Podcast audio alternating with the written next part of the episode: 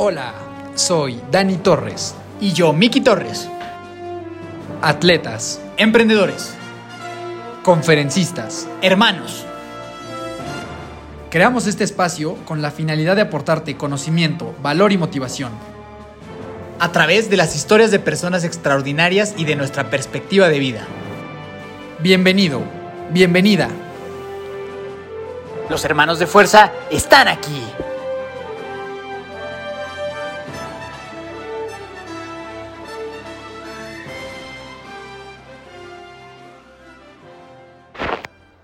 Mi querida y adorada familia de fuerza, ¿cómo están? Hoy saludándolos en un martes, a diferencia de todos los episodios. La verdad es que no quisimos sacar este episodio un día que es puente, un día de asueto, por respeto al invitado y porque la verdad es que es una historia extraordinaria que, verdaderamente creemos que muchísima gente tiene que escuchar. Entonces, pues gracias por estar con nosotros ahora en un martes. Miki, saluda por favor a toda nuestra familia.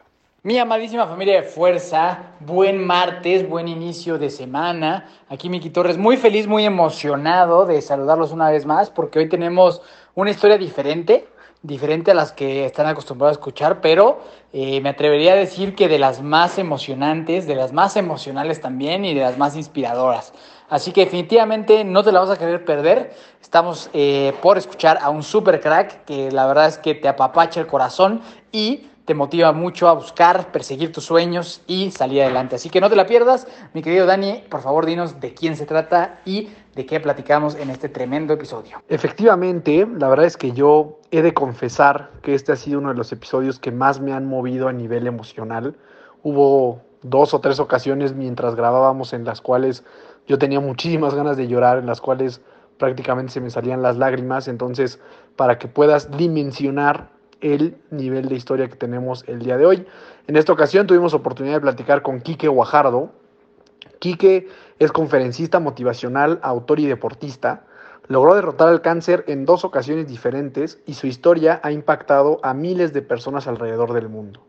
En este episodio hablamos principalmente de cómo enfrentar una enfermedad y salir fortalecido de ella, la importancia de nunca perder la esperanza ni la paciencia, y te dejamos herramientas prácticas para superar la adversidad en tu vida. De verdad, no te puedes perder esta conversación. Sin más, te dejo con este extraordinario episodio con Quique Cuaja. Mi estimado Quique, ¿cómo estás? Bienvenido a Hermanos de Fuerza. ¿Cómo estás el día de hoy? Bien, bien, gracias, todo bien. Qué bueno, mi estimado Quique. Eh, pues bueno, antes de que nos cuentes tu historia, vamos a iniciar con las preguntas de fuerza. Son preguntas para que la gente más o menos te vaya ubicando y vayamos rompiendo el hielo y así, ¿listo? Ok. Venga, la, pri- la primera es, ¿cuál es el, mejor consejo que te han dado o que has escuchado? Em, fíjate, una vez a, a mi mamá le hicieron, a lo mejor, y, y está medio raro este consejo, ¿no? Pero una vez a mi mamá le hicieron un fraude y me acuerdo que yo estaba enojado porque yo, yo conocí a la persona que le hizo un fraude. Y una vez mi mamá, cuando pasó eso, me dijo, me podrán robar dinero, pero no me van a robar la capacidad de volverlo, de volverlo a generar. Entonces a mí se me quedó mucho eso en el sentido de, te pueden quitar lo que sea, pero la capacidad de que tú puedas lograr lo que tú quieras depende de ti, ¿no? O sea, tú puedes lograr lo que te propongas y, y no hay nada que te pueda detener. Entonces, es un consejo que, eh, fue un comentario que yo agarré de consejo y, y me ha servido bastante en la vida. Está súper chingón y, ahora que entremos en tu historia vamos a ver reflejado cómo te has llevado definitivamente ese consejo en, en- en tu día a día, hermano. El siguiente, lo contrario, el peor consejo que te han dado, que has escuchado o que alguien podría recibir. Pues mira, varias veces me ha tocado que, que me, que me dicen que no lo intenten. Este, muchas veces lo dicen desde una zona de cariño por no quererte ver sufrir o no querer ver que, que fracasas en el intento. Y creo que es el peor consejo que te pueden dar o el peor error porque, pues a final de cuentas, eh, el error es, es algo base en tu vida para poder crecer. O sea, si no hay error eh, este, o si no hay un, un tropiezo en, en, en, el camino, pues no, no aprendiste por completo, ¿no? O sea, puedes aprender en cabeza, o sea, puedes escuchar la historia de alguien más y aprender un poco, pero hasta que lo sientes ya, este, lo, lo, lo intensificas, ¿no? Entonces creo que lo peor que me han dicho es de que a lo mejor y, no sé, una vez competí en una, en una valga la redundancia, competí en una competencia de CrossFit y yo era el único que tenía discapacidad. Y la primera vez que en, en último lugar y la segunda vez mi intención era ganarle a una persona. O sea, yo sabía que pues, como era el único que tenía discapacidad, no quería, no iba a quedar en primer lugar, pero mínimo ganarle a una persona. Y llegó un señor y me dijo, oye, pues no lo intentes, o sea, no te pongas la vara muy alta, mejor, o sea, llévatela tranquilo y participa. O sea, nada más con el simple hecho de que participes ya ganaste. Y competí, que en el lugar, 20, que en el lugar 28 de 34 que concursamos. Entonces digo, no quedé en primer lugar, pero mínimo hasta superé mi récord, ¿no? O sea, que yo era una persona. Y fue eso, no fue el hecho de decir, pues no me limites, o sea, si ya en el intento este, me equivoco, pues mínimo ya aprendí, ¿no? Totalmente de acuerdo, mi estimado Y también ya eh, más hablando como por ese mismo tema, nos contarás esa aventura para subir a Iguazú, que sé que también fue más o menos así, ¿no? Eh, ya nos contarás en un ratito. Siguiente, dinos algún dato curioso sobre ti, algo que pocas personas sepan de ti. Eh, tengo, bueno, o sea, muchas, la gente que, ha visto mis conferencias este, lo sabe, pero a lo mejor la gente que me sigue en redes porque de repente le apareció un video o algo no lo sabe, pero tengo la pierna más corta que la otra, como unos 8 centímetros. Y muchas veces no se nota por, yo creo que por la actitud, o sea, muchas veces me han dicho, es que ni siquiera me di cuenta porque pues, tú llegas, o sea, con confianza y llegas y platicas y todo, y, y no nos damos cuenta que, o sea, pensamos que la muleta fue porque te lastimaste el tobillo o algo, y no, o sea, es porque tengo una pierna más corta que la otra. Perfecto, perfecto. Siguiente, si tuvieras un superpoder así tipo la Liga de la Justicia, los Vengadores, ¿cuál escogerías y por qué? Siempre he dicho jugando que teletransportarme porque me ha tocado ir a conciertos donde, no sé, por ejemplo, una vez fui al DF a, un concierto de Foo Fighters y estaba mero adelante en medio, ¿no? Y de repente me dieron ganas de ir al baño y decía, qué ganas me dan así nomás de teletransportarme y pasarme así directo al baño. O cuando vas al estadio y dices, qué flojera porque estoy en muletas y caminar así por la orilla. Pero ya hablando bien, yo creo que, pues sí, teletransportarme, ¿eh? Creo sí. que sería padre. Sí, está bueno ese. Está, está y bastante útil. Siguiente, si pudieras invitar a tomar un café a cualquier personaje de la historia de la humanidad, ya sea vivo o muerto, ¿a quién sería? Por ejemplo, vivo, me gustaría mucho platicar con Jordan Peterson, este es un psicoanalista canadiense y me, gusta mucho la forma en la que, en la que platica, en la que, en la que comenta sus historias. E, es muy polémico, obviamente, tiene cosas este, muy polémicas, pero se me hace muy interesante la manera en la que, en la que platica. Es una persona que cuando escuchas hablar, sabes que ha escogido perfectamente bien lo que dice y, y, se me hace una persona muy interesante. Y muerto, pues a muchas personas, ¿no? Obviamente muchos dirán que, que Jesús, yo que soy creyente, pues también diría que, que, Jesús, pero pues así una celebridad, este, no sé, por ejemplo, Mohamed Ali, me gustaba mucho la manera en cómo este, retaba a todo el mundo y la manera en la que pensaba y la manera en la que no se detenía por nada. O sea, hay mucha gente que, que sí me gustaría platicar con ellos. Venga, venga, sí, Mohamed Ali creo que es de las que más nos han dicho en esta pregunta, entonces, sí, sí, sí, sí está, bastante interesante. Siguiente, ¿tienes mascotas? Sí, de hecho aquí están conmigo. ¿Qué, qué son? Ahí está uno, ahí viene el otro. Por ahí está. Son cuatro, tengo cuatro perros. Cuatro perros, qué chingón. ¿Y se llevan chido entre todos? O sea, tengo uno que, es, que lo acabo de adoptar, que, que está igual que yo, o sea, tiene una pierna más corta que la otra. Y, y tengo nada más una hembra y la hembra como que ahorita está un poco celosa, de hecho la esposa me lo lastimó, le rompió la pierna de una mordida, este, pero ya poco a poco están acoplando. Qué chingón, qué chingón esa familia. Y por último, recomiéndanos una película, una serie y un libro. Un libro, el mío, no te creas. Este, ah. bueno, yo también, pero eh, un libro que me ha ayudado bastante, pues de hecho fue el de Jordan Peterson, el de 12 reglas de la vida del antídoto del caos una película. Mm, me gustó mucho la película de Into the Wild. Sí. De, que, este, de Sean Penn, que, la, la, hizo y todo el soundtrack es de Eddie Vedder.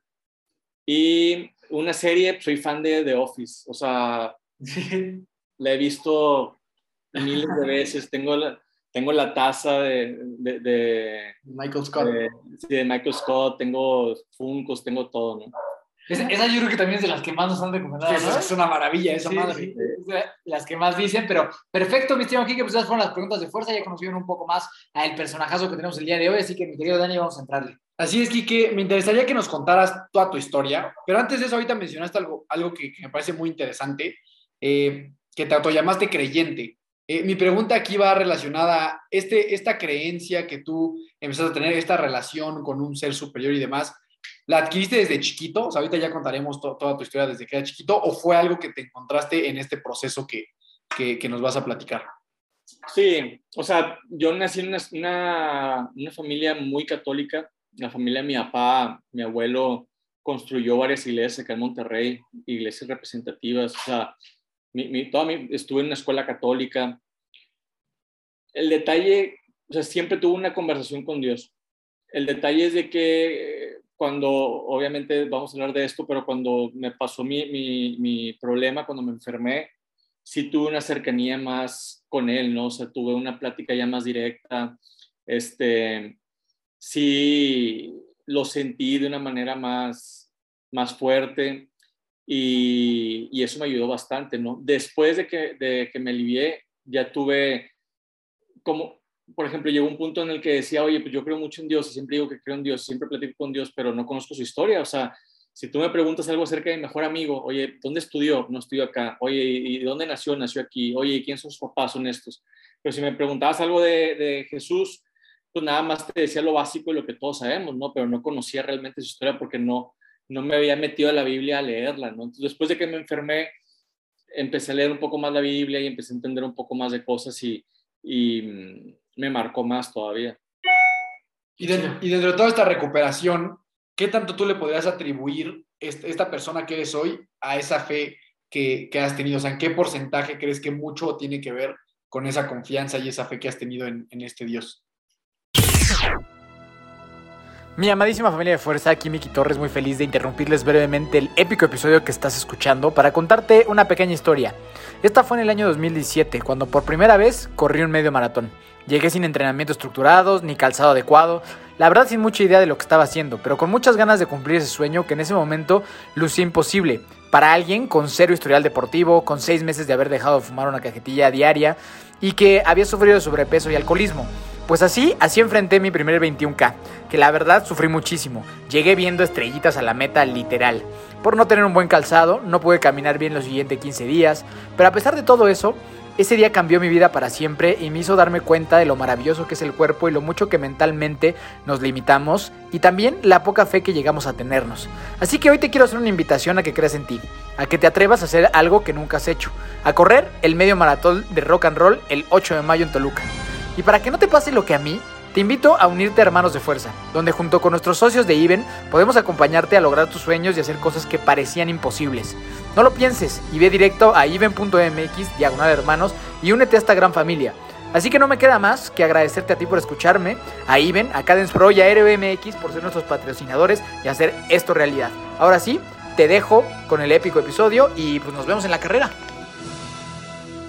Es que yo creo que el 100%, porque mira, digo, obviamente vamos a platicar de esto, ¿no? Pero yo hasta la fecha llevo 37, 38 cirugías en el que me han quitado huesos, me han quitado músculos, o sea, he tenido heridas de 80 grapas y créemelo, o sea, humanamente no es posible soportar por eso, ¿no? O sea, es, es un dolor que no puedo ni escribir, o sea, he estado internado en el hospital dos meses, mes y medio, o sea, ha sido un sufrimiento bastante difícil y, y, y no hay poder humano que pueda ayudarte a soportar eso. Entonces, siempre me he imaginado, no sé si algunas veces has visto esta imagen en la que sale un niño y de repente, o sea, está la imagen del niño y hay una piedra al lado de él. Y de repente se abre la imagen y sale Jesús así, abriendo los, los brazos y sale cubriéndole todas las piedras. Entonces, eso me imaginaba, ¿no? O sea, me imaginaba que, que de hecho, hay, hay un video que, que, subí hace poquito en mis redes sociales que, que, que, tuvo mucho, mucha interacción con la gente en el que hablo de eso, ¿no? El que digo, la frase de Dios le da las pruebas a sus mejores guerreros se me hace muy tonta, ¿no? Esa frase, porque no creo que Dios un día se levante y te diga, le quiero mandar una prueba a este güey, se ve muy a gusto, ¿no? Déjame mandarle cáncer, ¿no? No creo. Lo que sí creo es de que Dios está contigo en las pruebas que te pasan. porque cuando vemos la vida de esta manera, en el sentido de, llegamos a este mundo porque tenemos el libre albedrío de poder tomar decisiones. Y el poder tomar decisiones es, yo estoy fumando, ¿no? Entonces de repente a lo mejor me puede dar cáncer por fumar. No fue la culpa de Dios. No es como que Dios me mandó este, el cáncer de pulmón porque me quería mandar una prueba. Fue por una decisión que yo, que yo tomé.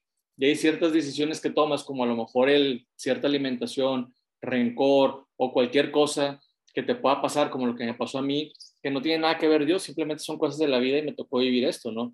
A mí me tocó pasar por cáncer, a alguien le toca pasar por alguna pérdida de algún familiar, a alguien le toca un divorcio, a alguien le toca, todos pasamos por batallas, ¿no? Y mi, batalla fue esa. Ok, este está buenísimo, estoy súper de acuerdo con eso. Este, ahora sí, cuéntanos un poquito, ¿cómo eras de chavito? Este, de chiquito, ¿qué te gustaba? ¿Te gustaba mucho el deporte? ¿Siempre fuiste deportista? ¿Cómo fue ahora sí toda tu vida hasta enfrentar estas pruebas que ya ahorita nos, nos adelantaste un poquito?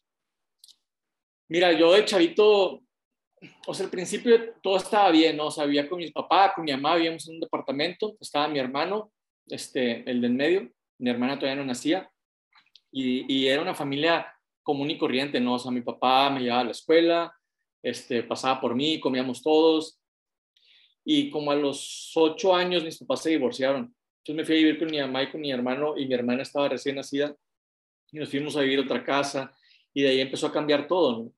Eh, fue un proceso complicado porque pues, los papás no saben divorciarse, ¿no? O sea, muchos papás, y más en, eh, en, aquel entonces que a lo mejor no se manejaba tanto el divorcio, no, era, no era tan común. Ahorita, lamentablemente o afortunadamente, no sé, es más común, entonces ya saben cómo llevar o sobrellevar un divorcio, ¿no? En aquel entonces no. Entonces era mucho de que mi papá me decía, ve dile a tu mamá esto, y mi mamá ve dile a tu papá esto. Entonces quieras o no, fui creciendo con rencor este, en mi casa. Mi mamá no estaba porque tenía que trabajar, a mi papá lo veía nada más los domingos. Iba a la escuela, no me iba bien en la escuela, llegaba a la casa, me regañaban en la casa, salía a la calle porque me juntaba en la calle y, hicimos nuestra pandillita y eran peleas y golpes. Entonces se cuenta que todo lo que me rodeaba siempre fue agresividad y tensión y, y, enojo, ¿no? O sea, rencor y furia. Entonces, este, te digo, como a los 12, 13 años fue cuando empecé ya a portarme más rebelde. Me corrieron de una secundaria, luego me corrieron de otra. Llegó un punto donde mi mamá me mandó a vivir a Estados Unidos, este, de intercambio, así le decían, pero, o sea, das cuenta que me, mandaron con una familia y, y, me decían, no, pues te vas a quedar un año, ¿no? Y fue complicado, ¿no? O sea, sí fue un proceso difícil el, el, el, el adaptarme a todo, a todo eso, ¿no? A todo ese cambio. Y te digo, fui un joven rebelde, peleonero, siempre, siempre me peleaba, o sea, siempre estaba buscando pleito, siempre estaba buscando la manera de, desahogar ese, ese rencor que, que, tenía. Este, y, y ya, o sea, ese fue prácticamente mi, mi adolescencia, ¿no? Hasta los 17 años, 18, que fue cuando empecé con, con, con esta, con la historia, ¿no? O sea que antes de que llegaras a los 17 años, pues eras un chavo rebelde, mal en la escuela, o sea, como que no había mucho rumbo para dónde ibas a ir. No, no, no, no, no veía, o sea, no veía, pues vivía el día a día, ¿no? Y, sinceramente sí sentía mucho rencor y sentía mucho, mucho odio y siempre, siempre llegaba con, con problemas a la casa, o sea, en la escuela, como digo, no me iba bien. Cuando me mandaron a vivir a Estados Unidos y regresé, sí llegué un poco cambiado porque, porque sí, como que estar un año separado de mi familia, luego me fui, muy lejos, de, me fui a, Delaware, una ciudad, a un pueblo allá en Estados Unidos, y dije, ay, güey, o sea, déjame echarle ganas porque luego me mandan más lejos, ¿no? Entonces, como que ya, ya me peleaba menos y me iba mejor en la prepa, pero seguía rebelde, ¿no? Ahora, también una rebeldía como, como la de cualquier adolescente, ¿no? O sea, de irse de fiesta este, los fines de semana y cosas por el estilo. O sea, tampoco era Sí, de, delincuencia y cosas así. Pues, o sea, delincuencia sí había en el sentido de que, pues, había peleas, ¿no? O sea, tenía peleas, en, una o dos veces me demandaron este, por, por peleas. Era ese tipo de delincuencia, no delincuencia de, de robar y venta de drogas y no, eso no. te, te, gustaba el trompo nada más. Sí, pues más allá de que me gustara, yo creo que era como que un escape de, de desahogo, ¿no? O sea, porque por ejemplo, muchas veces platico con, con, los chavos y platico con la gente y les digo, es que yo entiendo a la gente que ahorita a lo mejor y puede estar en delincuencia o a lo mejor están en malos pasos porque yo sentía ese rencor y ese, ese odio, ¿no? O sea, yo me acuerdo cuando me peleaba, se me desconectaba el cerebro, o sea, yo nada más me empezaba a pelear y, no me acordaba de nada hasta que ya me separaba, ¿no? Y decía, ¿qué pasó? O sea, era como que un blackout en, todo ese proceso de la pelea. Entonces era una rabia que tenía que no podía controlar. Y, y ahorita, por ejemplo, Jordan Peterson dice eso, ¿no? Dice, este, mucha gente dice que no seas un monstruo. No, sí, o sea, tienes que ser un monstruo. El detalle es de que tienes que ser un monstruo y saber controlar esa parte, ¿no? O sea, tienes que saber controlar eso. Entonces creo que después de todo lo que pasé, llego al punto donde he podido controlar al Hulk que llevo dentro, ¿no? Sí, que como dice, al final yo creo que todos lo tenemos. Este, Y aquí, ¿qué, ¿qué, nivel salud, todo en orden todavía? O sea, aquí ya había algunos temas o todo al 100? No, todo al 100, o sea, a los 17 años empecé con un dolor en la, en la rodilla, pero yo hacía mucho ejercicio, jugaba fútbol, hacía pesas, entonces yo achacaba eso a la, a al gimnasio, ¿no? O sea, decía, no, pues es que me duele, me duele la rodilla por, por las pesas. Y yo no quería ir a revisarme porque decía, yo estaba pero enfermo por el gimnasio. De hecho, hasta la fecha sigo haciendo pesas, ¿no? Pero, pero en ese momento era de que yo iba de lunes a domingo, ¿no? Entonces decía, no quiero ir a revisarme porque a lo mejor son los meniscos y me van a querer operar y me van a decir que no vaya al gimnasio una semana, dos semanas y no quiero.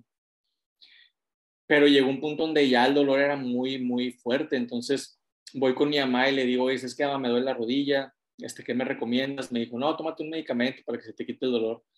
Y se me quitaba el dolor cuando me daba, pero, pero el dolor seguía, ¿no? O sea, me daba, me daba el dolor y me tomaba el medicamento y se me quitaba, pero eso no quitaba que me dejara de doler. Entonces ya llegó un punto donde el, dolor fue ya insoportable, ya no podía dormir y ya fue cuando fui al hospital a, revisarme. ¿Y ahí qué sucedió? Pues voy al hospital eh, a emergencias y, me dicen, no, pues ¿qué tienes? Y le digo, la rodilla, yo creo que son los meniscos, me sacan una radiografía y en la radiografía no sale nada. O sea, me dicen, no, no, no se ve nada, te vamos a registrar un desinflamatorio y esperemos que con esto se te, quite ya como estaba en el hospital, mi mamá llegó y le habló a un traumatólogo. Y llegó el traumatólogo y me dijo, a ver, vamos a hacerte un estudio más completo, vamos a ver qué es lo que tienes, porque no es normal que lleves tanto tiempo con el dolor. Y ya cuando me hacen el estudio, este, sale el doctor y, me dice, ¿sabes qué? O sea, en la pelvis, o sea, arriba de la rodilla, en, en donde cae la, la, pierna, me dice, tienes una mancha, pues del tamaño de una pelota de béisbol. Entonces queremos que te quedes internado para hacerte una biopsia una biopsia, se cuenta que es una aguja que entierran, raspan y sacan esa prueba y esta la mandan a, a, estudiar para poder analizarlo y saber si, si es a lo mejor un quiste, si es un tumor, si es un tumor, saber si es bueno o es malo. Y fue lo que me hicieron, o sea, me internaron, me hicieron la biopsia, estuve una semana internado porque ya el dolor era, era insoportable, o sea, de hecho ya no, o sea, al segundo día que estuve en el hospital ya no podía estirar la pierna, o sea, ya no podía caminar, y estaba en sierras y ya me daban medicamento para el dolor por vena. Pasa la semana y, llega el doctor y nos da la noticia, ¿no? ¿Sabes qué? Que tienes cáncer. Cáncer de hueso, es un osteosarcoma, un cáncer muy agresivo y aparte raro, o sea, porque normalmente dan huesos largos como el fémur, a ti te dio en la pelvis. Este, nunca nos había tocado un caso igual al, tuyo, es un cáncer anormal para nosotros y su recomendación era que fuéramos a Estados Unidos a, un hospital a que nos dijeran qué tipo de procedimiento llevar, porque ellos no tenían conocimiento de, de cómo hacerlo, ¿no? Y a lo mejor y si podían replicar ese, ese, tratamiento acá en Monterrey, pues lo podíamos seguir acá, pero su recomendación era, o sea, su, su opción era ve a Estados Unidos, o sea, no hay otra opción. Y obviamente, pues sí fue complicado, ¿no? O sea, la verdad es de que yo había escuchado la palabra cáncer, pues en ese entonces, estamos hablando del 2004, no había, no había Facebook, no había Instagram, este, nomás estaba el Messenger. Este, ¿Cuántos años tienen ustedes? Yo 30, yo 26. Sí, sí, ubicamos el Messenger. Ah, bueno, a ti sí, Messenger, y se me hace que a ti no te... Sí, no, también, obvio, obvio. obvio sí. Pero sí, nada más había Messenger, entonces, pues no, no te enterabas de todo lo que te enteras ahora, ¿no?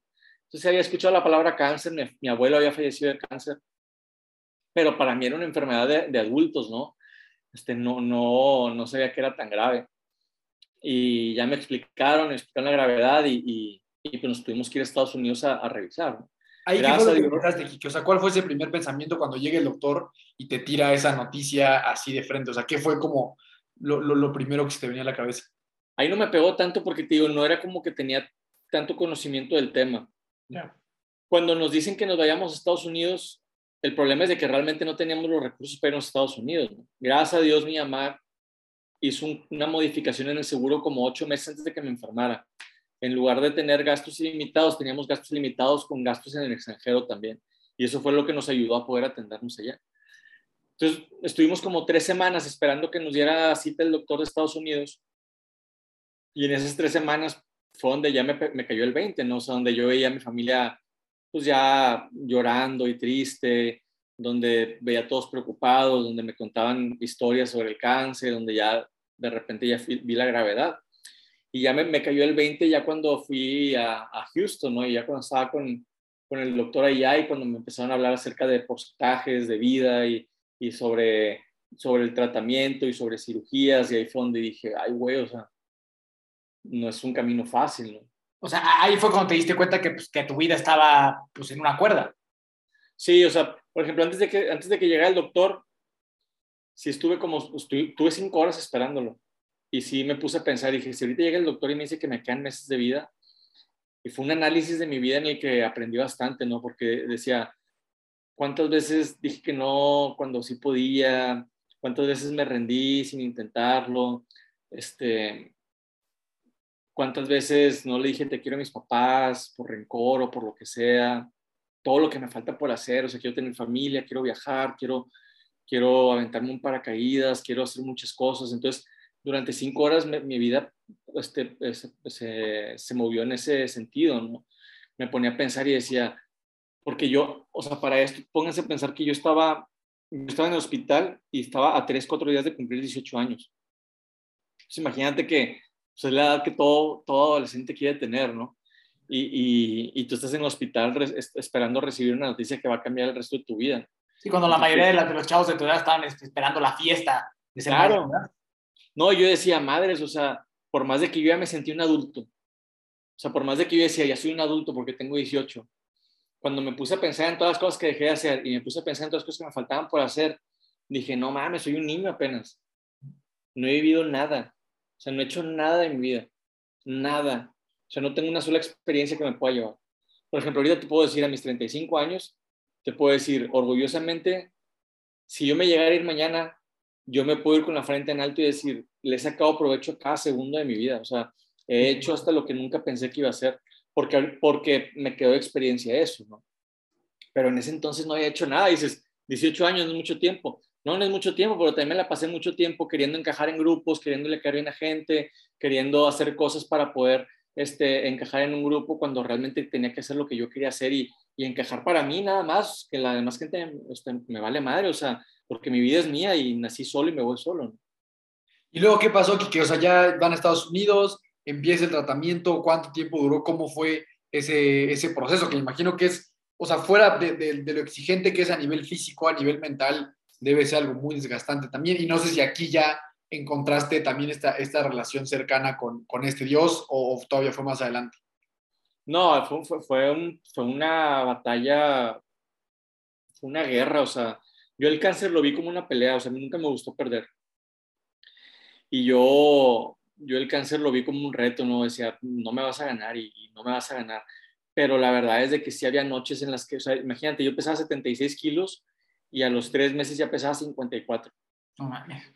Entonces era un esqueleto completamente, o sea, una vez estaba tan débil que, o sea, me paré y así como me paré me desmayé, o sea, lo débil que estaba, este, no salía, o sea, era, estaba en el departamento y nada más salía que me sacaran sangre y regresaba, o que salía que me dieran quimioterapia y regresaba pero estuve prácticamente encerrado entre, entre el departamento y los cuartos de hospital.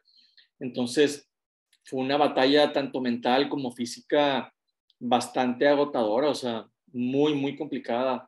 Había noches en los que realmente literal no sabía si me iba a poder levantar el día siguiente.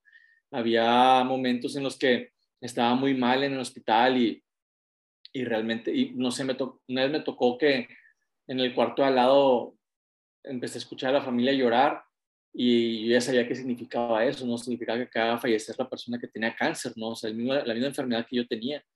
Y de repente, pues sacan el cuerpo y, lo pasan enfrente de mí y tú ves a la familia y, dices, madres, a lo mejor, y, sea, yo siempre tuve la fe de que iba a salir adelante, pero también de repente veías eso y decías, no sé si de repente voy a seguir yo, ¿no? O sea, fue, fue una guerra muy, muy complicada. O sea, por ejemplo, cuando me operaron, fue una cirugía en la que prácticamente me dijeron, o sea, hay un alto, o sea, un alto riesgo de que pierdas la vida.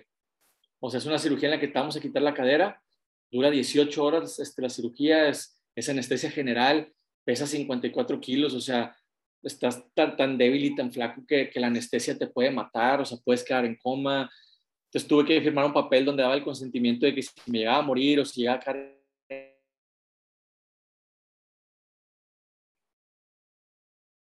en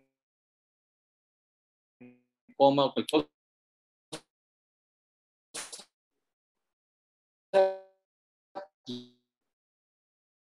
Ahí te estamos, te estamos perdiendo ahí, no sé si tú nos escuchas. Yo ya sabía. Y, y fue, fue, un abrir de ojo muy, muy ¿Ahí nos escuchas? Yo sí. ¿Ustedes? Ah, te, te, perdimos, nos quedamos en la parte del, del, papel, o sea, que firmaste el papel de pues, ah. que podías salir o podías no salir. Sí, o sea, firmé el papel y una noche antes de, de ir al quirófano, pues fue una... Pero, antes de que me expliques eso, perdón, ese, pero ¿y esa era la única salida? O sea, como de que era eso o nada. Sí, o sea, era eso, te mueres. O sea, es eso y te puedes morir o, sí. o te mueres, ¿no? O sea. Cabrón.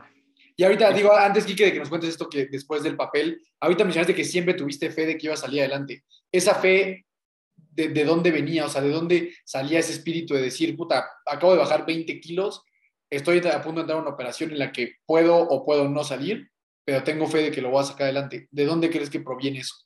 Nunca me gustó perder. O sea, siempre fui, siempre fui muy rebelde y, y, y, la, como que yo y la autoridad nunca nos llevamos este, de la mejor manera. A lo mejor no es un buen consejo, pero pues la verdad fue lo que me ayudó. O sea, aparte también creo que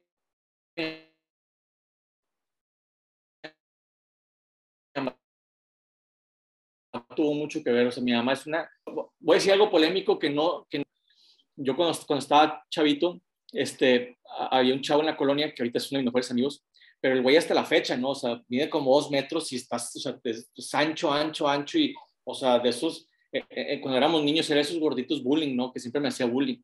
Y nos peleamos como unas ocho veces, ¿no? Y como por la tercera, cuarta vez, yo llegué llorando a mi casa y mi mamá venía llegando a la casa, ¿no?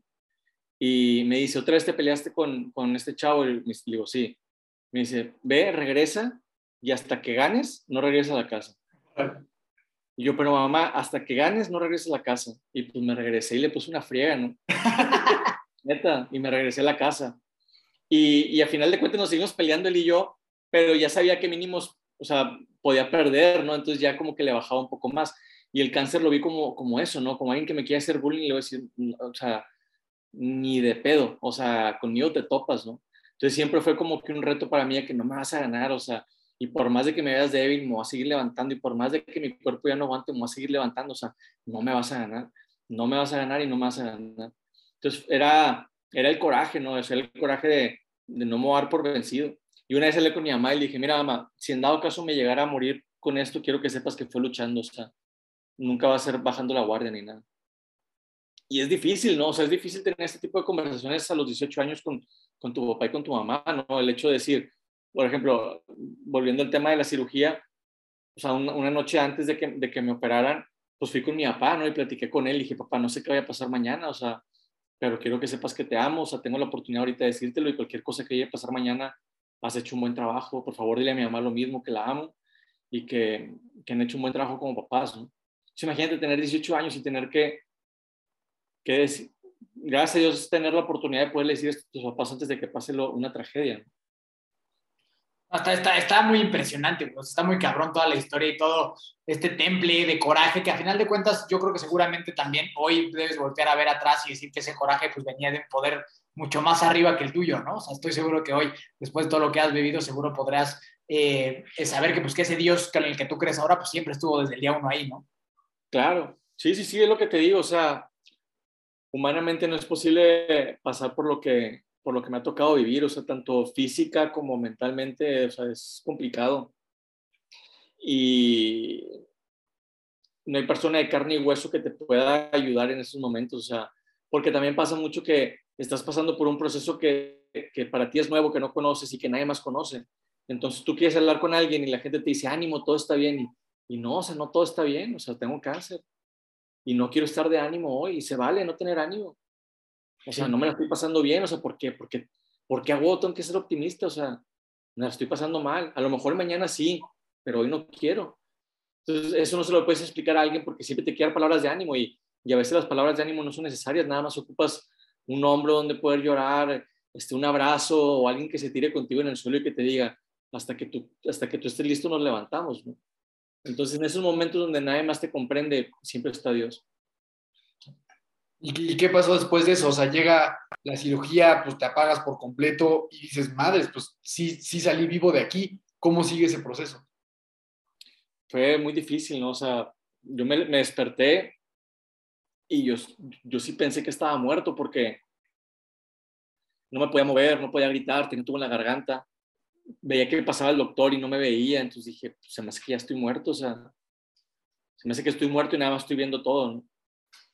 Ya como a la media hora, bueno, no sé la verdad, porque, digo, o sea, no, no estaba en cuidados intensivos y no, no tenía el, el, control del tiempo ni nada, pero llega el doctor y me dice, todo salió bien, este, tus papás se fueron a dormir, o sea, obviamente habían pasado 24 horas.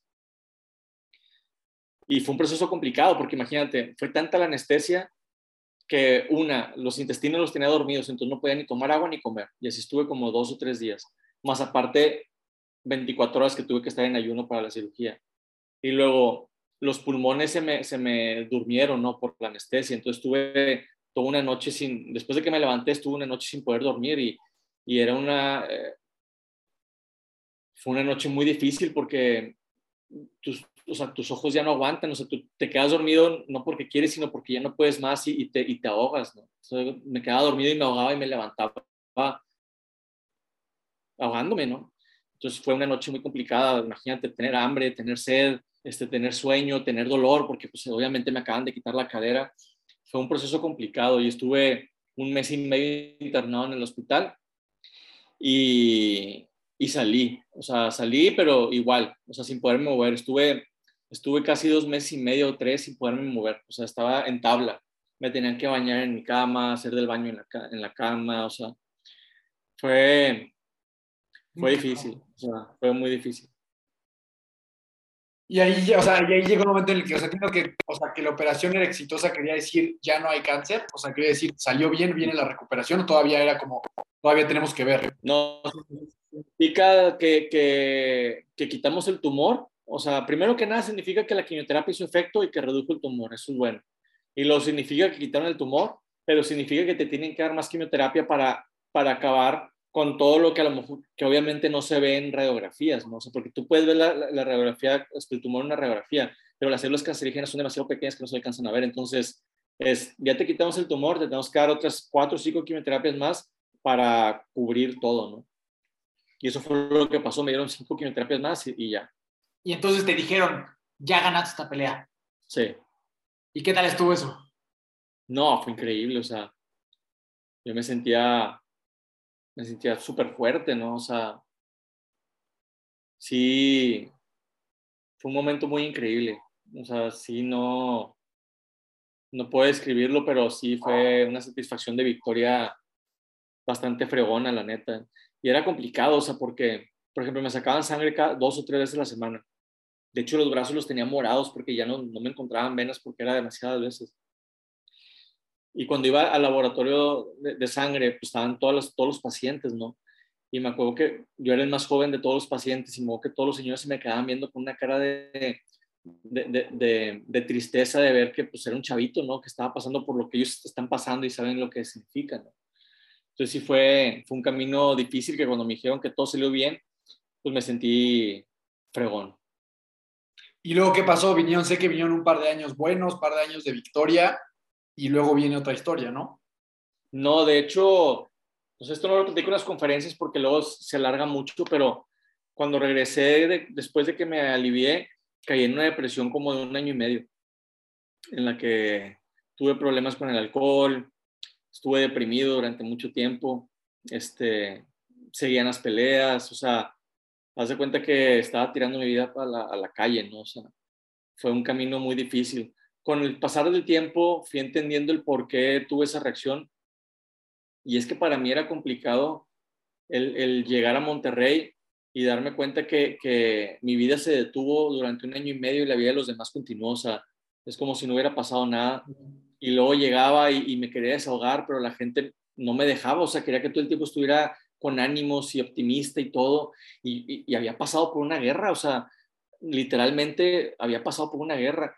Entonces no es tan fácil como llegar y, y, ya, y no pasó nada. No, o sea, me la pasé de la chingada y me gustaría desahogarme y platicarlo para, para poder decirte lo que viví, lo que sentí. Pero todos llegaban y me decían, ánimo, todo está bien, ya lo venciste. Y, y tenía que sonreír, o sea, no tenía de otra más que sonreír. Entonces el alcohol lo que me ayudaba era como que inhibir mi mente y no pensar en nada. Y, y ya, o sea, e, era todo, ¿no? Y el problema es, el problema es de que pues al, al, al día siguiente tenía el, los mismos problemas con los, antes de, de, tomar, más los problemas que ocasioné ah. tomando y más aparte la cruda, ¿no? Entonces, pues fue complicado, ¿no? Y es entender esa parte, ¿no? Entender la parte de que la vida es dura, o sea, la vida es dura y, y, y, y por más de que quieras tomar drogas, alcohol o lo que sea, no vas a evitar que la vida deje de ser dura y no vas a evitar este, eh, que borres lo que ya viviste, ¿no? Y eso lo tuve que aprender a la mala y me tocó vivirlo así. ¿Y, y en qué momento pues, te diste cuenta justo esto y dejaste ya atrás la fiesta, las drogas y eso porque sé que vino otro round de la guerra? Bueno, drogas nunca metido, o sea, alcohol. Ajá. Drogas nunca... Y, y, y, no, no lo digo en mala onda, o sea, por ejemplo, probé la marihuana, intenté que me gustara, pero no, no, no me gustó. Y la neta fue lo único que he probado, porque por lo mismo, o sea, bueno, no, el problema por lo que nunca probé las drogas, puedo decir, y esto nunca lo he dicho, es de que, por ejemplo, yo me juntaba, pues obviamente, este, en pandillas y, y con broncas, ¿no? Y antes de irme a vivir a Estados Unidos, antes de que me a mandar a vivir a Estados Unidos, yo tenía mis amigos con los que me juntaba, nos juntamos una casa en la que un amigo muy chavito vivía solo, ¿no? O sea, porque lamentablemente su mamá había fallecido de cáncer y su papá estaban divorciados y el papá nada más iba y les dejaba comida y se iban, ¿no? Entonces vivían literalmente solos siempre nos juntábamos ahí. Yo me voy un año para Estados Unidos y cuando regreso a Estados Unidos, la mayoría de mis amigos ya eran adictos al crack, eran adictos a la, a, la coca y a la marihuana. Entonces me tocó, gracias a Dios que me fui, porque no me tocó el proceso de, ver cuando empezaron y cómo lo disfrutaban, sino me tocó ver el proceso de, llegar y verlos todos, todos erizos y todos desesperados por querer tener más droga y todo, y a mí me, me, me impactó ver esa escena, ¿no? Entonces, siempre le tuve mucho respeto a, a, las drogas, decir, no, o sea, no me gustó lo que vi, no quiero terminar así, ¿no?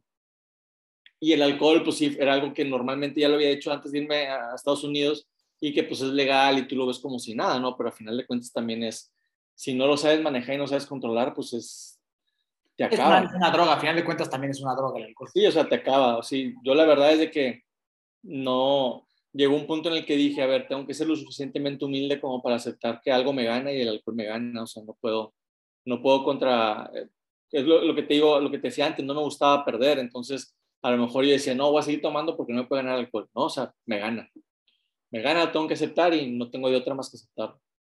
¿Y lo dejaste en ese momento o qué fue lo que sucedió?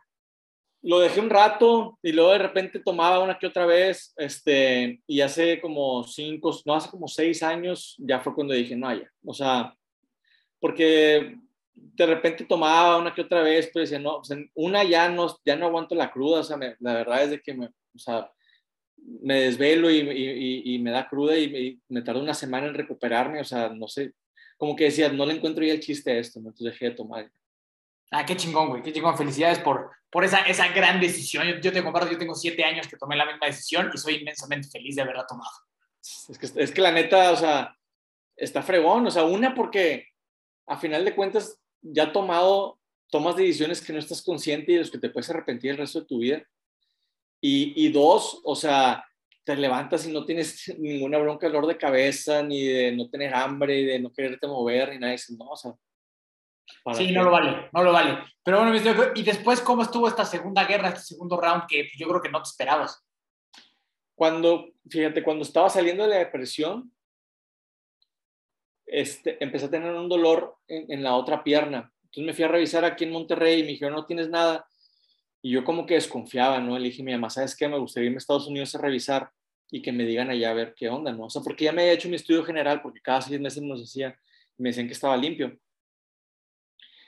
Entonces fui, me hice el estudio, me vengo para Monterrey y estaba esperando los resultados y un día recibo la llamada del hospital y me dicen, ¿sabes qué? Que lamentamos decirte que te regresó el cáncer, te regresó otro hueso que se llama isquion y, pues te tienes que regresar para Estados Unidos y continuar con el tratamiento.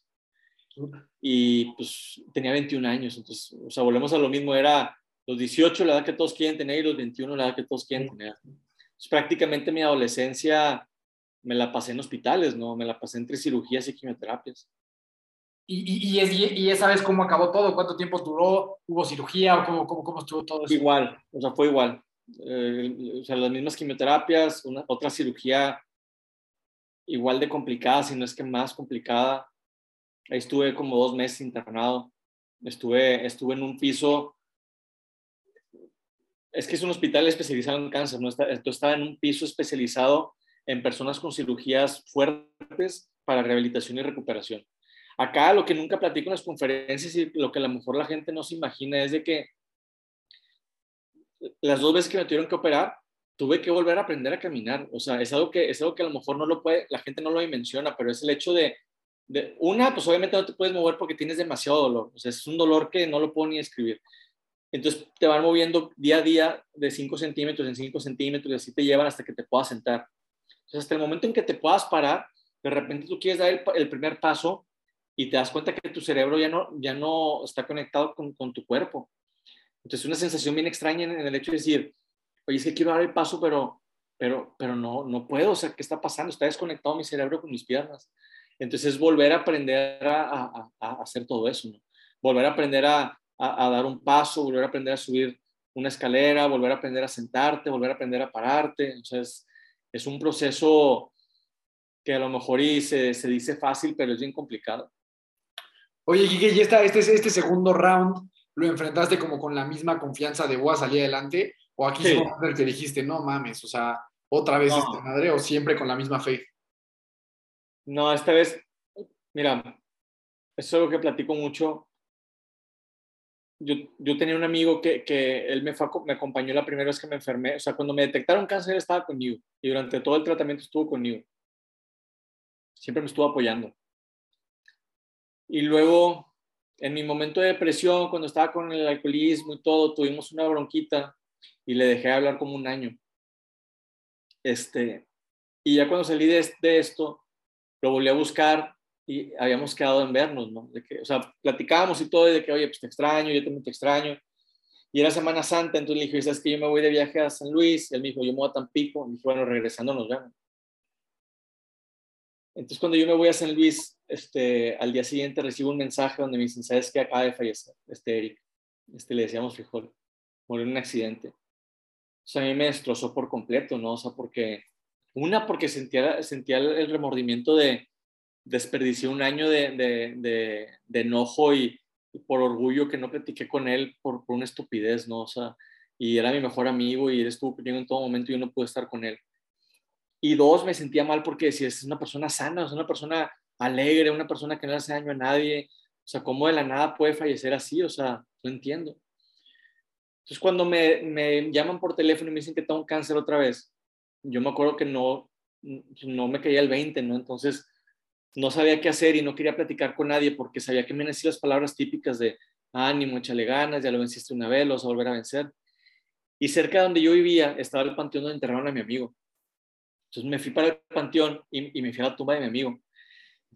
Y me puse a pensar en él y, y, y me acuerdo que yo me estaba queji, queji, queji, decía, es que ¿por qué otra vez? Y no quiero, y no quiero luchar, y estoy cansado, todavía no me recupero la primera vez, y otra vez. Y, y llegó un punto donde me puse a pensar en él y decía, lo que él hubiera dado por tener la oportunidad que tengo yo de luchar. Lo que sus papás hubieran dado por tener la oportunidad que tengo yo, o sea, que su hijo tenga la oportunidad que tengo yo de luchar. Y ahí fue un, o sea, ahí sentí, dije, no puedo, no puedo ser tan hipócrita como para rendirme, o sea, no puedo ser tan hipócrita como para decir, estoy despierto y, y no quiero luchar. O sea, Entonces fue, dije, mientras me despierte, o sea, mientras abra los ojos, voy a luchar, o sea, no va a haber nada que me detenga. Y por eso me, o sea, llegué a mi casa y les dije, papás, tengo cáncer, ¿qué onda? O sea, nos vamos otra vez y vamos a darle, o sea. Qué, qué, qué cabrón historia. Y, y, después de esto, después, porque evidentemente volviste a vencerlo, sé que ya después viene ahí, pues, pues no sé cómo lo llamarías tú, pero hasta viene una revolución en tu vida, un nuevo propósito de vida. Eh, cuéntanos, por favor, esa, esa, anécdota de Iguazú y cómo te das cuenta hasta arriba lo, lo, lo, que pasó y el por y el para qué, como tú le dices. Para esto, o sea, para esto es bien importante decir esta parte porque en, en, la primera vez que me detectan cáncer, o sea, cuando estoy ya en el hospital en Houston, hubo una noche en la que mi mamá me fue a visitar y yo estaba en el hospital y, y, y, me acuerdo que ya me sentía sofocado, ¿no? O sea, te digo, no salía, era cuarto hospital, este, hospital, departamento y así. Entonces mi mamá fue por la silla de ruedas, me sacó al patio y era de noche, me acuerdo que volteé a ver el cielo y tuve esa plática con Dios que tenemos todos, ¿no? En, en la de, ¿por qué yo? O sea, ¿qué hice yo para merecer esto? Uh -huh. Tengo 18 años, no le hago daño a nadie, o sea, ¿por qué me mandas esto a mí? Que era la, o sea, la, la, la pregunta tonta, o sea, la, lo que te digo que muchas veces decimos, ¿por qué Dios? O sea, ¿por qué me mandas esto a mí? Como si fuéramos tan especiales como, como si nadie más pasara por problemas, ¿no? Todos pasamos por problemas. Hay una canción que se llama Why Me, y cuando estaba escuchando, me, se, me, se me erizó la piel porque decía, Dios, ¿por qué yo? Entonces, cuando escuché eso dije, pues me imagino que le va a decir lo mismo que nos preguntamos todos, ¿no? Pero luego dice, ¿por qué yo? O sea, ¿por qué de todas las personas a mí me bendices con esto? O sea, ¿por qué me pasan cosas buenas a mí? dije, madres, o sea, somos tan, somos tan, tan egocéntricos que, que nada más cuando nos va mal le decimos a Dios por qué, pero cuando nos va bien decimos, me lo merezco. ¿Sí me entienden? No, no le decimos a Dios por qué, por qué me está yendo bien a mí. Entonces, te digo, tuve esa plática con Dios de, de, por qué, o sea, por qué yo, o sea, no entiendo, o sea, ¿por qué me mandas esto a mí? Y como que sentí que Dios me dijo, pregúntate para qué, o sea, ¿qué vas a aprender de este camino? O sea, no estás solo, ¿no? O sea, vas a, vas a, hasta ese momento todo me lo habían resuelto mis papás, ¿sabes? O sea, tenía un problema, me corrían de una escuela, me metían a otra, este, siempre me resolvían los problemas mis papás. Y en ese momento era una batalla que tenía que hacer yo, o sea, que por más de que mi familia también se le afectada, yo me tenía que levantar y luchar. Entonces fue como un para qué, o sea, qué es lo que tengo que aprender de este camino. Y eso fue a los 18 años. Ya me alivio, luego me vuelvo a enfermar a los 21, me alivio a los 22. Cuando me alivio a los 22 tuve otra bronca en la que el injerto que me habían puesto la primera vez la, eh, en, la, en la pelvis se me rompió y me tuvieron que poner una prótesis, luego la prótesis me infectó, o sea, todo ese año me operaron, o sea, después de que me alivié el cáncer seguí en hospitales, ¿no? Porque me tuvieron que operar como 15, 20 veces de la cadera para tratar de salvar la prótesis que me pusieron, hasta que llegó el punto donde me dijeron, no la pudimos rescatar y te tenemos que quitar la pelvis, ¿no? Por eso tengo la pierna más corta que la otra porque se me subió la pierna. Entonces, antes de que me, antes de que me quitaran la, la, la, prótesis, yo había comprado un vuelo para irme a Argentina con unos amigos. Y era un vuelo abierto, o sea, teníamos un año para aprovecharlo. Y vuelo abierto significa que esa disponibilidad, o sea, tú llegas al aeropuerto y si hay espacio en el avión, te vas. Y si no, hasta el día siguiente, ¿no? Entonces, cuando se me infecta la prótesis y, y estoy yendo, estoy saliendo del hospital, yo le dije a mis amigos, pues váyanse ustedes, yo no voy a poder ir. Entonces, mis amigos van al viaje y todo, y obviamente yo por dentro me sentía mal, ¿no? O sea, de hecho yo ya no veía Facebook ni nada porque ya ni siquiera le avisaba a la gente cuando entraba al hospital, o sea, porque era una batalla mía contra esto donde no me quería distraer, o sea, quería estar solo, no me quería distraer. Ya cuando me dicen, que pues no pudimos rescatar la prótesis, te la vamos a tener que quitar, me quitan la cadera y pasa como un mes y yo estaba comiendo con mi mamá y faltaban como dos o tres semanas para que se venciera el vuelo de, de Argentina. Obviamente yo le había dado por perdido y mi mamá ya lo había dado por perdido, todo lo habíamos dado por perdido. Yo había juntado mi dinero y todo. Entonces me puse a pensar y dije, o sea, a ver, ya voy a estar en muletas. O sea, ¿qué es realmente lo que me detiene en irme ahorita o en irme en tres años? Y le dije a mi mamá, ¿sabes qué, mamá? Me voy para Argentina. Me dice, ¿cuándo?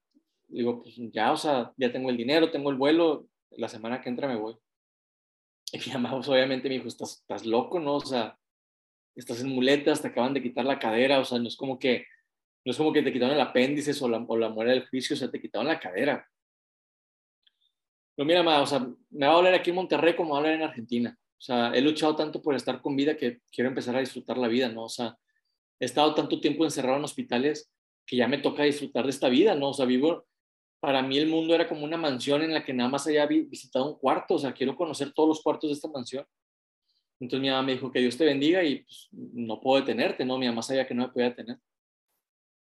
Entonces agarré mis muletas, agarré una mochila y me fui para Buenos Aires. Entonces, era un viaje de dos semanas y me terminé quedando tres meses en Argentina. Y fue un viaje increíble, o sea, me tocó conocer de todo, me tocó conocer mucha gente. Aprendes a viajar, o sea, no sé, viajas de noche para ahorrarte el hostal y te quedas dormido en el autobús y ya te ahorraste una noche de hostal. Y en uno de esos viajes me invitan a Iguazú. Entonces yo no tenía conocimiento de Iguazú, ¿no? Me pregunto, ¿qué es Iguazú? Me dicen, no, miren, en Iguazú hay selva, hay cascadas, hay unas cascadas, unas cascadas increíbles. Iguazú se le conoce como la ciudad de las tres fronteras porque hace frontera con Brasil y con Paraguay. Y está increíble, ¿no? Dije, pues va, compré el boleto de autobús, nos fuimos de noche, llegamos de día. Para esto yo acaba de cumplir 23 años. Entonces, llegamos a Iguazú, a la selva, nos pasean en un, en un jeep así por toda la selva, y luego llegamos a las cascadas, pero por abajo. Nos pasean en un bote por todas las cascadas, por la de Brasil, por la de Argentina. Y luego llegamos a tierra y ya nos dicen, oye, ¿sabes qué? Vamos a ir a, se llama la garganta del diablo, ¿no? O sea, qué locura, pero así se llama, ¿no? La, la garganta del diablo pero literalmente es un cerro, ¿no? O sea, la gente que ha ido lo sabe. es un cerro en el que tú estás a mero abajo y te dicen, vamos a ir hasta el cerro, hasta mero arriba, hasta la punta. Y obviamente hay escaleras de piedra y son como caminar kilómetros y kilómetros para poder llegar. Entonces me veían en muletas y me dijeron, no, pues te damos en la entrada. Y yo, que, ah, chinga, no, o sea, yo quiero ir, ¿no? Me dice, sí, pero es que hay escaleras y, y es complicado y tú estás en muletas. Digo, pero yo quiero ir, ¿no? O sea, siempre digo de broma, pero es en serio, ¿no? Como buen regio y si ya pagué, no voy a, no voy a, o sea, el todo, cada centavo lo quiero disfrutar, ¿no? Me dijo, no, pues bajo tu responsabilidad. Entonces ya me aventé de escalón en escalón y la neta, o sea, yo ya a, los 10 minutos ya estaba arrepintiéndome, ¿no? Como el capítulo de Homero Simpson donde sale a correr y en los 5 segundos ya está así. Igual, o sea, a los 10 minutos ya decía, ay, güey, por andar de hocicón y, y ya se animó a rendirme ahorita, ya estoy a mitad del camino bueno, ni a mitad, ¿no? Pero decía, pues ya arranqué, o sea, no me puedo rendir, o sea, voy a tener en bajar, prefiero subir. Pero ya me estaba arrepintiendo porque la humedad era bastante que hasta te asfixiaba. Me tardé como una hora y media en llegar. Entonces, cuando llego al lugar, pues yo estaba impactado lo que estaba viendo, ¿no? O sea, era, o sea, es algo que con palabras no se puede escribir. O sea, yo en las, en las conferencias pongo fotos y pongo videos de ese momento y creo que ni así se puede describir la sensación de, de estar ahí, ¿no? Entonces me acuerdo que yo estaba súper feliz de, de, estar ahí, estaba impactado. Y yo estaba ido, ¿no? Viendo, sentía la brisa del agua en todo mi cuerpo, el sonido de, el sonido de las cascadas era tan fuerte que sentías que te jalaba, veía arcoíris por todos lados. Entonces me acuerdo que llevaba como 10 minutos así de que sin hablar ni nada, y la gente con la que iba me decía, que pues ya vámonos. Y yo entré cansado y también como que entre sacado de donde le decía, oye, pues espérame, o sea, primero que nada me tardé una hora y media en llegar y segundo, o sea, ¿por qué no logras dimensionar esto? O sea, no, disfrútalo más, 10 minutos no es nada. Me dicen, bueno, te esperamos. Yo seguía viendo el lugar y por dentro me preguntaba, no decía, ¿por qué ya se quieren ir? O sea, ¿por qué no? No sé si no logran ver lo que yo estoy viendo, o sea, no, no sé si no logran entender lo que estoy viviendo en este momento. Y luego me puse a pensar y dije, pues sí, me tardó una hora y media en llegar y ellos subieron en media hora, o sea, a lo mejor no lo ven igual. Pero luego me puse a pensar y decía, hasta ese momento llevaba como 20, no, llevaba como 20 cirugías. Y luego me puse a pensar y dije, me, o sea, me, acaban de quitar la cadera hace un mes y medio y te estoy viendo esto. Después de estar viendo grises y, y oscuros y hospitales, estoy viendo colores por todos lados. Y en ese momento, cuando estaba pensando todo eso, escuché que Dios me dijo, aquí está tu para qué.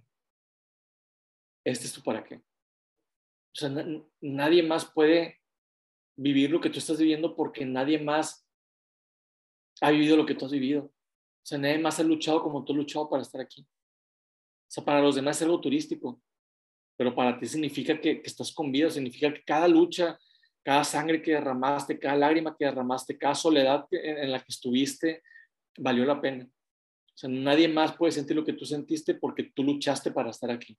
O sea, no fue nada más pagar un vuelo y pagar un viaje, fue, fue luchar, fue sangre, fue cicatrices, fue soledad, fue hospitales, fue quimioterapias y estás viendo esto.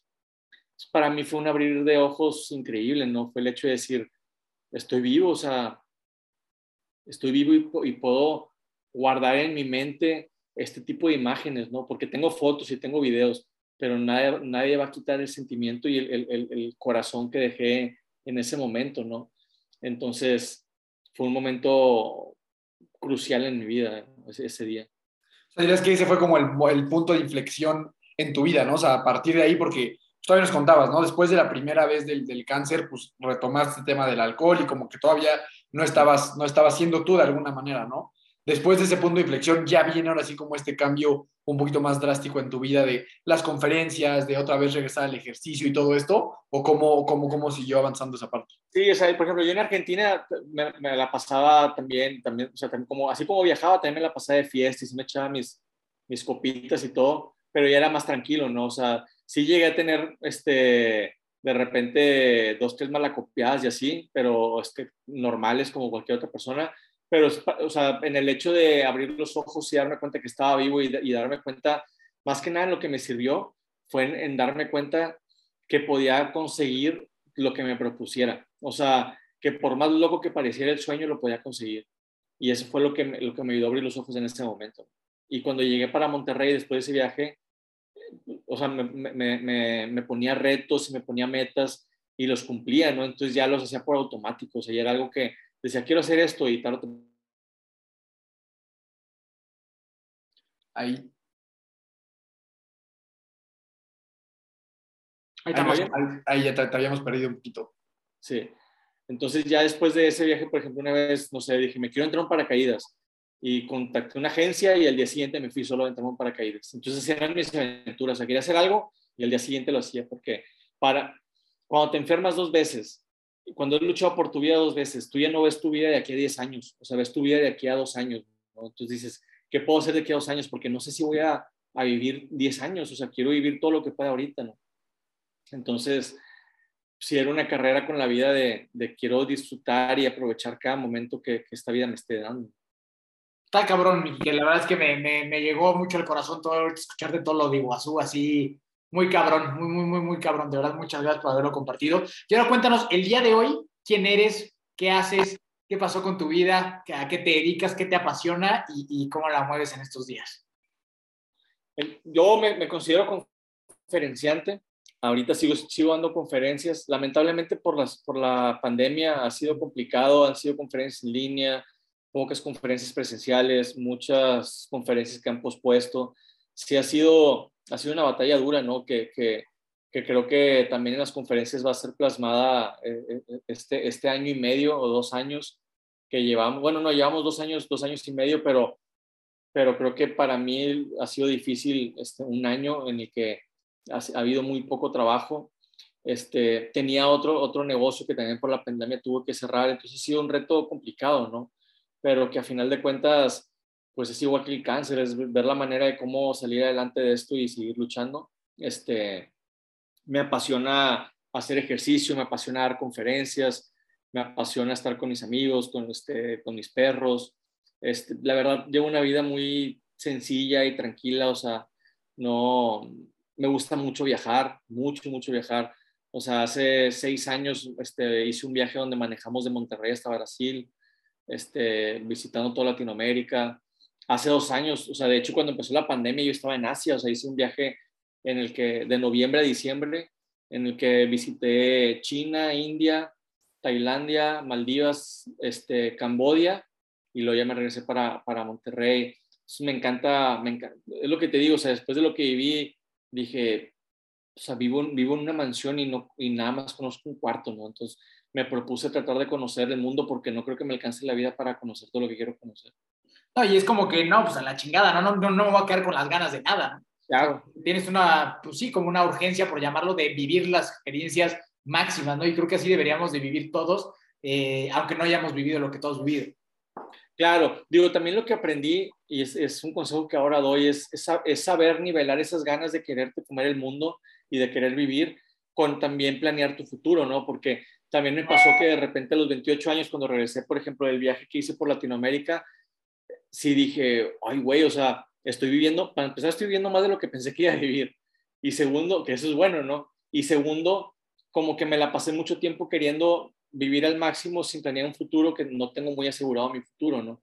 Entonces, sí, para mí, por ejemplo, la crisis de los 30 me pegó duro por el hecho de decir, ¿qué va a ser de mi futuro? Estoy preocupado. Entonces, es el consejo que doy, es, sí, ten, esa hambre y esas ganas de querer vivir, o sea, de querer conocer el mundo, pero también ten esa hambre de, de, planear un futuro en el que puedas vivir tranquilo y con dignidad. Claro. Oye, Kiki, ya para ir cerrando el episodio, yo también estoy muy, muy sorprendido, la verdad, se me movieron muchas fibras. Este, como bien mencionabas, a veces cuando estamos pasando por una crisis fuerte, en tu caso fue, fue este tema de la enfermedad, existen otras, pues como que pensamos que estamos solos, ¿no? De alguna manera pensamos que nadie más está pasando por esto y que somos el único ser humano que está viviendo con, con problemas, ¿no? Y, de repente se vuelve un camino muy solitario. ¿Qué mensaje le podrías compartir a las personas que hoy están pasando por algo, como tú lo mencionabas, a lo mejor otro tema de salud, eh, una pérdida importante, cualquier tipo de crisis relevante, adicciones y demás? ¿Qué par de mensajes le podrías decir a las personas que hoy que están escuchando esto están pasando por este problema, que creas que les va a poder servir a atravesar ese túnel y encontrar la luz al final del camino? Es, tener, o sea, hay una palabra que todos odiamos, pero que es básica, ¿no? Y es tener paciencia. O sea, a mí cuando me daban quimioterapias, yo me levantaba al día siguiente y decía, bueno, un día menos. No era, un día más de quimioterapia, era un día menos de quimioterapia, ¿sí me entiendes? Y es tener paciencia, el saber que que tarde o temprano va a salir la luz de que los problemas no duran toda la vida, pero también entender que las cosas buenas tampoco duran toda la vida, porque eso nos olvida. O sea, decimos, sí, los problemas no duran 100 años, sí, pero las cosas buenas tampoco. muchas veces cuando, cuando estamos viviendo un buen momento, no lo atesoramos y no lo disfrutamos y se va, se va de repente y lo extrañamos. Entonces también hay que estar despiertos y, y, y estar vivos para sentir cuando nos, nos, está yendo bien. Entonces es, es el hecho de entender que la vida es dura, pero para todos. O sea, esa, e, e, esa motivación de, de, la vida es color de rosa, son jaladas, perdón por la palabra, pero son jaladas. La vida es dura y tienes que luchar y tienes que, y tienes que aprender a entender eso, ¿no? Pero la vida es dura para todos. Entonces tienes que saber que tienes que luchar y cada lucha viene acompañada de sacrificios y cada sacrificio viene acompañado de, de, de una gloria, ¿no? Entonces, como les digo, no es fácil, pero vale la pena la lucha, vale la pena la lucha. Y algo bien importante es platíquenlo, o sea, traten de, ir a terapia, pero si, si a lo mejor y la terapia se les dificulta, platiquen con amigos, no importa, o sea, no tengan miedo que los vayan a juzgar, porque a lo mejor no se dan cuenta que, por ejemplo, cuando estaba pasando por depresión, de repente estaba platicando con amigos y mis amigos estaban pasando por lo mismo. Entonces, ah, muchas veces piensas que o, o, que tú estás pasando por eso nada más, o muchas veces te da pena sentirte eh, inseguro, sentirte menos al decir que, que, estás pasando por una depresión y te das cuenta que alguien está pasando por lo mismo y se entiende, ¿no? Y puedes platicar este, tranquilamente con, con las personas, ¿no? Entonces, platiquen, o sea, díganlo abiertamente cuando están pasando por un momento, si pueden ir a terapia, vayan a terapia, o sea, es de gran ayuda. Este, así como uno va al gimnasio para fortalecer el músculo, también es bueno ir a terapia para fortalecer la mente. Entonces, son los consejos que les puedo dar, ¿no? Y que, y que cada objetivo que te pongas lo puedes cumplir, que no es fácil, porque también muchas veces nos han, nos han inculcado en la vida o, nos criaron de una manera en la que ocupábamos algo y nos lo daban en la mano. Entonces pensamos que la vida es así, que cuando queremos algo nada más llega y no, o sea, cuando quieres algo es, tienes que luchar por eso, o sea, y así es en la vida. Bien chingón. Puta, que de verdad está, está poca madre. Yo creo que esas son unas minitas de oro que, que, que la gente que se lleva. Y la última pregunta aquí que le hacemos a todos los invitados del podcast antes de despedirnos, que nos dejes tus redes sociales y todo lo demás. Si tuvieras la oportunidad de impregnar el primer pensamiento que tiene la gente cuando despierta, o sea, toda la gente del mundo mañana va a despertar pensando esto que nos vas a decir, ¿qué sería? Que tienes una oportunidad que no tuvieron varios. Y que el hecho de abrir los ojos es una oportunidad para empezar de nuevo. El hecho de abrir los ojos es una oportunidad para pedir perdón sea, porque muchas veces, no sé, yo tengo 35 años y quiero aprender a tocar la guitarra y me dicen, ya estás muy grande. Imagínate que ya hasta los 70 años. Sí. Todo el tiempo que desaproveché por, por lo que escuché. Cada que abro los ojos tengo la oportunidad de empezar de nuevo. Cada que abro los ojos tengo la oportunidad de aprender algo nuevo. Cada que abro los ojos tengo la oportunidad de, de pedir perdón. Qué chingón, qué chingón pensamiento, Kike, de verdad.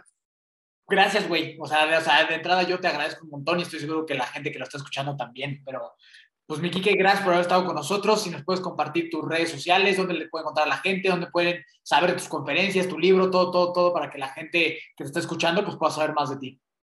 Sí, en, Instagram y en Facebook estoy como Kike Guajardo, con K, este, y ahí siempre estoy tratando de contestar los mensajes. Últimamente he estado medio desconectado del celular, pero, pero siempre trato de contestar los mensajes, las conferencias normalmente son para empresas o congresos, universidades, pero también hay otras ocasiones en las que me toca andar en auditorios y todo, donde puedo invitar a la gente.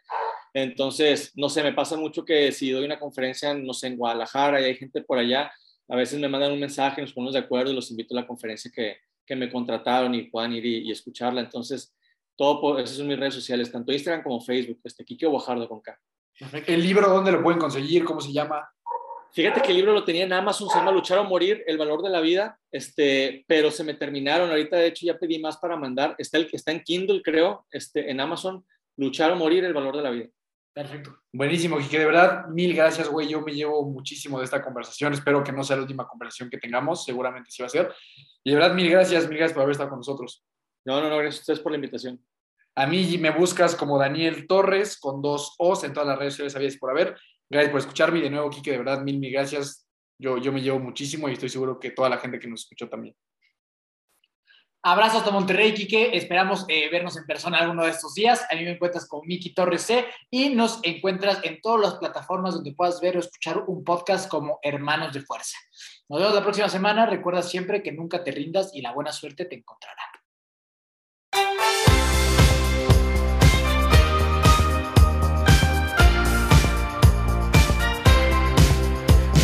Na na na. Na na na na